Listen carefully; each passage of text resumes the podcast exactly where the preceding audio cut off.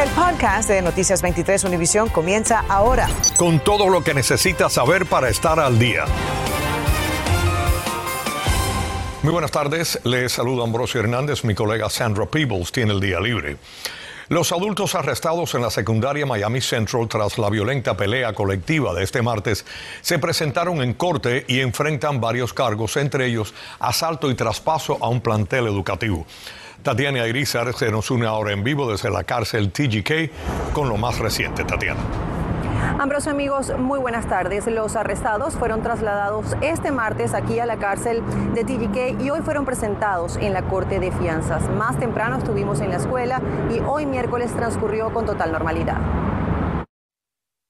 Tanisha Hausen de 23 años, la Quill Pick de 18, David Pick de 22 y un cuarto sospechoso fueron arrestados en la violenta pelea colectiva de este martes en la escuela secundaria Miami Central. Este miércoles fueron presentados en la corte de fianzas y ahora tres de ellos enfrentan cargos relacionados con traspasar una escuela e interferencia en una institución educativa. La Quill y David Pick además están acusados de asalto o agresión. Estuvo bien hasta ahora, dice esta estudiante refiriéndose a cómo transcurrió este miércoles en la escuela. Lo único es que no nos dejaron salir antes de que sonara la campana y había policía por todos lados. Alrededor de las 12 del día comenzó la trifulca y la escuela fue puesta en código rojo. Ayer me preocupé cuando entré aquí y vi que estaba cerrado eso ahí, entonces me parqué por allá y, vine, y me, me, allí a esperar que el niño saliera. Según el reporte del arresto, cuatro estudiantes fueron atacados por tres de los detenidos cuando caminaban al almuerzo. Además señala que los acusados presuntamente ingresaron a la escuela con de pelear y sin ninguna razón válida para estar allí. Según esta ex estudiante, hace falta más seguridad. Eso requiere también dinero y hay veces las escuelas no tienen suficiente dinero para ciertas cosas. Las escuelas públicas de Miami-Dade reaccionaron este miércoles diciendo que no se tolerará ninguna acción que ponga en peligro el bienestar de nuestros estudiantes y empleados. El incidente fue abordado de inmediato por la administración y la policía escolar de Miami-Dade. Aún se desconoce el motivo del violento enfrentamiento. Nosotros, por supuesto, estaremos al tanto. Es todo lo que tengo en vivo desde el noroeste de Miami-Dade. Soy Tatiana Irizar, Noticias 23, Univisión. Gracias a Tatiana. La selección del jurado en el caso de la masacre de Parkland reinició sin que se anularan las audiencias anteriores, como había solicitado la, defensa. Sin embargo, debido a que no se les preguntó sus razones, se permitirá que regresen los 11 jurados rechazados por decir que no podrían seguir la ley en el caso del acusado Nicholas Cruz, el pistolero confeso de la masacre. La preselección del jurado está pautada para continuar tres días a la semana hasta finales de mayo. Siguen cruzando la frontera con México cientos de cubanos después de recorrer Centroamérica y todo México. Ya casi suman 50 mil los que han cruzado desde que comenzó el año fiscal federal en octubre de 2021. Nuestro colega Mario Vallejo tiene lo más reciente. Gracias, Ambrosio. Buenas tardes. Una docena de cubanos de una misma familia, incluyendo un niño de tres años, se tomó de las manos para cruzar el río Bravo. No contaron con que, a pesar de que esa parte del río no es tan profunda, la fuerza de la corriente provocó que pasaran el gran susto de sus vidas. Las imágenes muestran el momento en que los miembros de una nutrida familia de cubanos, agarrados de las manos, se lanzan al río Bravo intentando cruzar hacia Estados Unidos. Está bien peligroso. La corriente los arrastra y se deshace la cadena humana, quedando todos a la deriva, incluyendo niños. Dice Desde ambas orillas del río acuden en su ayuda tirándole salvavidas y sogas. Por fin, una embarcación de la Guardia Fronteriza de Estados Unidos los recoge y los regresan a territorio de México. Después de la odisea, el padre del pequeño declaró. Claro que me dio miedo, por eso diré. Otros miembros del grupo lograron llegar a territorio norteamericano, dejando dividida a la familia a ambos lados del río Bravo. Yo me caí, me un pie. Me lastimé el pie. Tengo de todo, ya mi familia. Por la misma frontera desde octubre ya han logrado cruzar casi 50.000 cubanos, rompiendo los récords del último éxodo masivo cuando la crisis de los balseros en 1994. Este es el mismo momento en que otro grupo de cubanos llega a cruzar a territorio de Estados Unidos. La reacción de todos y sus declaraciones revelan las motivaciones que tuvieron. Se siente libertad, se siente, se siente libertad. Eso es lo que, oye, se respira. Es diferente la cosa. Hay personas que quieren probarse en otro, en otro mundo, que quieren demostrar que no están rompiendo con su patria. Una enfermera les respondió a Canel a través de las redes sociales. Miguel Díaz Canel, eh, lo que estabas hablando en el noticiero. Mira, el éxodo masivo que hay en Cuba, en primer lugar, es por la falta de futuro que ven nuestros jóvenes y que hay para nuestros niños. El éxodo masivo de cubanos no solamente ocurre en la frontera sur de la Unión Americana, también los guardacostas han reportado un gran incremento en el número de balseros que han interceptado y otros que han logrado tocar tierra.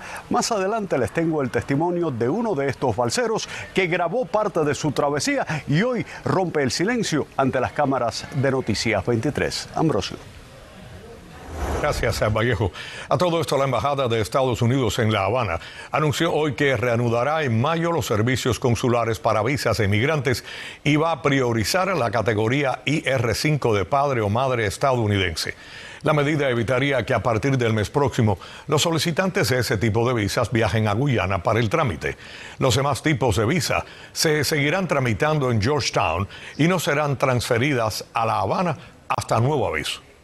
Residentes de un edificio de la pequeña Habana están siendo desalojados ya que la ciudad de Miami está comprando la tierra. Algunos dijeron estar un poco preocupados porque no tienen a dónde ir y sus recursos son muy limitados para pagar los alquileres de hoy día. Jenny Padura tiene más y pasamos con él. ¿Qué tal? Buenas tardes. Una situación sumamente difícil. Nosotros pudimos conversar con algunos inquilinos. Ellos nos dicen que recibieron notificación de desalojo por parte del dueño a finales del mes de marzo y tendrán hasta el 25 de mayo para salir de sus apartamentos. Conchito Gutiérrez lleva casi dos años viviendo en este edificio en el corazón de la pequeña Habana que tendrá que abandonar muy pronto. Así fue cuando vine a este país. Dormí en, eh, debajo de los árboles y ahí tirar para adelante. La estructura de nueve unidades ubicada en el 1510 de la calle 7 en el suroeste está en proceso de compra por la ciudad de Miami. Mira, entre para que se vea a mí como yo vivo. Aunque está en pésimas condiciones, es lo único que pueden pagar algunos de estos inquilinos. No tengo para dónde ir, para no. No, y un chote yo no me voy a meter. Yo un chote eso donde está todo el mundo, yo parezco a los nervios. En diciembre del año pasado, la mayoría de los comisionados votó a favor de la resolución patrocinada por el comisionado Joe Carollo, quien busca construir viviendas asequibles en el terreno. El 90% de las personas van a poder eh, comprar ahí van a estar los precios a mitad del precio del mercado. Aunque la transacción no es ilegal, lo cierto es que la ciudad de Miami ha obligado a estos inquilinos a buscar otra vivienda en momentos de crisis de alquiler. Si vamos a cambiar el- la calidad de vida de la pequeña Habana, apartamentos como estos no pueden seguir, eh, que dueños no le importa, lo tienen abandonado. Eh, tenemos que comprar lugares como estos, tenemos que derrumbarlos para poder fabricar y traer muchos más apartamentos para el pueblo general. El comisionado Carollo dice que para personas como Conchito y Pablo puede haber ayuda económica. Mire, todo. Bueno, y como todavía el proceso de compra por parte de la ciudad de Miami no se ha finiquitado, el comisionado Joe Carollo nos dijo que no tienen fecha aún para la demolición de este edificio. Por supuesto, aquí en Noticias 23 vamos a estar muy pendientes de la situación de estos inquilinos. Es todo lo que les tengo en vivo desde la pequeña Habana. Jenny Padura, Noticias 23, Univisión. Infórmate de los principales hechos del día. En el podcast de Noticias 23, Univisión. La policía de Coral Gables está buscando esta tarde a un sospechoso de entrar a las casas y robar joyas y objetos de valor en zonas como South Miami, Pinecrest y Coral Gables. María Alesia Sosa nos tiene más detalles. La policía de Coral Gables está tras la pista de un hombre que ha cometido al menos tres robos de joyas y objetos valiosos en distintas casas.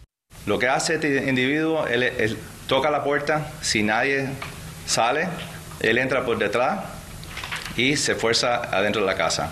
Al entrar a la casa, él se ha llevado joyas, cartera y diferentes propiedades de la persona y la víctima. Este es uno de los videos que la policía ha recuperado. Es el momento en el que el sospechoso entra a una vivienda a robar. Actúa alrededor de Coral Gables, Pinecrest y Miami. La policía lo identificó como Carlos Andrés González Rodríguez, de 35 años. Este señor tiene una historia criminal bastante larga. En este caso, la orden de arresto es tres casos de entrar a la casa y de robarse la propiedad de las casas. También en andar y vender la propiedad que se robó. Ya ubicaron la casa donde el sujeto vivía. Allí dejó decenas de prendas y joyas que presuntamente había robado. Algunas las revendió. Collares, pulseras, arcillos, valorados en miles de dólares. Las autoridades también están buscando a los dueños de las prendas para devolverlas. Y queremos, si hay alguna víctima que la casa fue entrada eh, o robada, empezando en julio del año pasado hasta enero de este año, llámanos, déjanos saber, porque podemos dejar que esa persona vengan a ver la joya que tenemos aquí, a ver si esa propiedad es de ellos. Si usted tiene alguna información sobre esta persona, comuníquese con la policía de Coral Gables. María Alesia Sosa, Noticias 23, Univisión. Gracias a María Alesia. La Comisión de Miami Beach en su reunión de hoy no llegó a un consenso sobre las restricciones de venta de alcohol en negocios de South Beach. Los comisionados aprobaron preliminarmente dos propuestas separadas. Una que prohibiría la venta de alcohol en toda la ciudad a las 12 de la madrugada y otra que permitiría a los negocios existentes vender alcohol hasta las 5 de la mañana. Las propuestas eh, podrían cambiar antes de la votación final. El número de cubanos llegando a los Estados Unidos se ha incrementado no solo en la frontera sur, también en el estrecho de la Florida. Ha crecido en más de mil la cifra de embarcaciones que ha interceptado la Guardia Costera de los Estados Unidos. Esto sin contar los que han logrado tocar tierra y han pedido asilo político. Vamos nuevamente con Mario Vallejo, quien ahora tiene el testimonio de uno de estos balseros. Mario. Gracias de nuevo, Ambrosio. Juan Roberto Hernández, esta tarde por fin se decidió a romper el silencio y habló con Noticias 23 sobre el viaje que pudo costarle muy caro, pero vivió para contarlo. Junto a otros amigos abordaron una embarcación en la costa norte cubana y se dirigieron rumbo al norte. Comenzó a grabar con su teléfono celular la primera parte de la travesía. Todo parecía que sería un viaje a la libertad sin tropiezos. Sin embargo, lo difícil comenzó cuando llegó la noche y las olas de varios metros de altura comenzaron a embestir la embarcación. En esos momentos nadie se atrevió ni siquiera a tocar sus celulares, solo a aferrarse a las sogas para no caer al mar. Grabar la travesía eh, es algo que lo hice porque sabía que no iba a hacerlo dos veces, pero nadie se atreve a sacar el teléfono y filmar un video en la parte dura de la travesía. Inventamos dioses, eh, vírgenes, para rezarle, para pedirle, porque realmente llegó el punto que yo y un amigo mío decíamos, oye, ojalá y nos coge el barco madre, mi hermano, nos vamos a morir aquí. Me decían, nos vamos a morir aquí, ojalá y aparezca el barco madre y ahí nos cojan y nos vienen para Cuba, que sea, hermano, nos vamos a morir aquí. Pero a medida que nos íbamos acercando, las esperanzas iban creciendo, pero al mismo tiempo iban decayendo porque era de día, las autoridades te pueden ver. Llegamos, nos entregamos a las autoridades Llegó hace varias semanas a Cayo Hueso y en cuestión de horas pidió asilo político. Al preguntarle si lo volvería a hacer, nos respondió definitivamente que sí. Él asegura que a pesar del peligro y el riesgo de morir en el intento, vivir hoy en Cuba es peor que lo que muchos imaginan. Juan Roberto ya se encuentra trabajando como entrenador personal y se gana su esfuerzo, su dinero con el esfuerzo y el pan de cada día. Sin embargo, él es solo un caso. Hay otros cientos que han perdido la vida en el intento. Diariamente decenas de familiares se comunican con nosotros tratando de que les ayudemos a obtener una señal de vida de sus seres queridos que salieron de igual forma a través del estrecho de la Florida, pero nunca llegaron a tierras de libertad. Bienvenidos a la información deportiva. Comparte desafío para el final de la temporada regular. El Miami Heat continúa afianzado en la cima del este con dos juegos y medio de ventaja sobre Boston, Milwaukee y Filadelfia. Ayer el equipo se mostró soberbio ante Charlotte, poniendo números históricos en varias categorías. 23 misiles de larga distancia, rico para la franquicia, 144 puntos en el encuentro, la segunda cifra más alta en la historia de Miami. Y Daniel Hero anotando 35 cartones viniendo del banco, empatando la marca establecida por D-Wade en el 2018. Quinta victoria consecutiva de un Miami que ahora mismo es la pesadilla de cualquier equipo solo dos jornadas de los playoffs. El viernes es el próximo de nuevo en casa recibiendo a Atlanta y una victoria nos pondría fuera del alcance del resto en lo más alto de la conferencia del Este. El otro equipo que continúa que arde son los Florida Panthers que ayer volvieron a derretir el hielo en el FLA Life Arena de Broward viniendo de abajo para derrotar a los Toronto Maple Leafs por 7 goles a 6. Jonathan Herbert anotó el de la victoria en tiempo extra, su número 26 de la temporada, que también fue la quinta victoria consecutiva de las Panteras que ahora con 102 puntos también siguen dominando ampliamente la conferencia del Este. Ernesto Clavelo, Deportes 23. Gracias, Ernesto. En el mes de crear conciencia sobre el autismo, la ciudad de Hialeah anunció esfuerzos para apoyar y aumentar la comprensión de las personas con autismo. La ciudad realizó hoy una conferencia de prensa para abordar temas y oportunidades para trabajar junto a la comunidad en la aceptación y entendimiento de las personas con autismo. Policías, bomberos y operadores del 911 tomarán un entrenamiento especial. La Asamblea de la Resistencia Cubana y las municipalidades de Cuba en el exilio enviarán ayuda humanitaria para Ucrania a Michael Sokit del Comité de América del Congreso Ucraniano. Simultáneamente, activistas en Cuba comenzaron una campaña para demostrar solidaridad con Ucrania y el primero de abril participaron en un día de oración por los ucranianos y se reunieron en casas a través de la isla en oposición al apoyo del régimen castrista a la invasión rusa. Acabas de escuchar el podcast de Noticias 23 Univisión. Puedes descubrir lo mejor de los podcasts de Univisión en la aplicación de Euforia o en univision.com diagonal podcasts.